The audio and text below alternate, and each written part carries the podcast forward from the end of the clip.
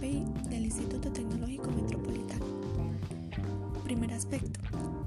Formación integral. Este busca el proceso continuo de construcción de la relación ser, saber, hacer y contexto, enmarcado en los principios del respeto por la dignidad humana, el bien público y privado, así como el medio ambiente y la sociedad.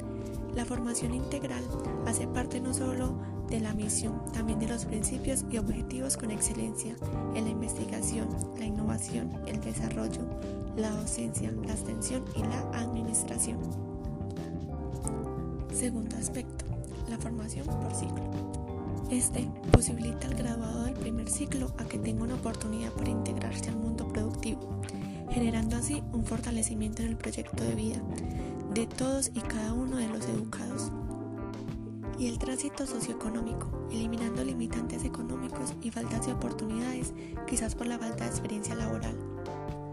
Adicionalmente, este ofrece la posibilidad de complementar su proceso formativo que lo conduce a la titulación como profesional universitario ya con un nivel mayor de apropiación y un campo de intervención más amplio.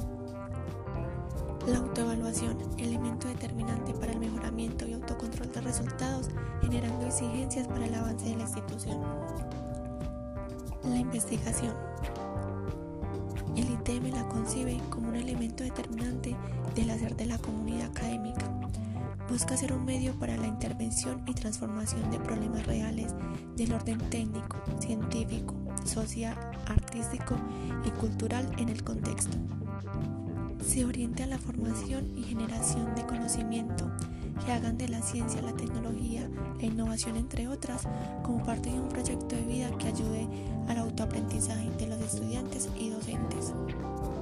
Otros aspectos proyección nacional e internacional, que busca capacitar a sus estudiantes para la vida y el trabajo y que estos se visualicen y se desarrollen tanto dentro como fuera del país, desde la dignidad humana y la solidaridad.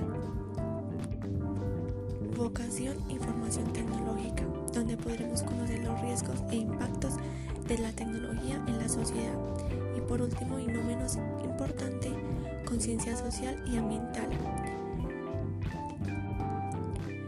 es el entendimiento que se tiene del impacto de nosotros los seres humanos en el entorno y la capacidad que tenemos para percibir, reconocer y comprender los problemas y las necesidades que tienen las personas a nuestro alrededor.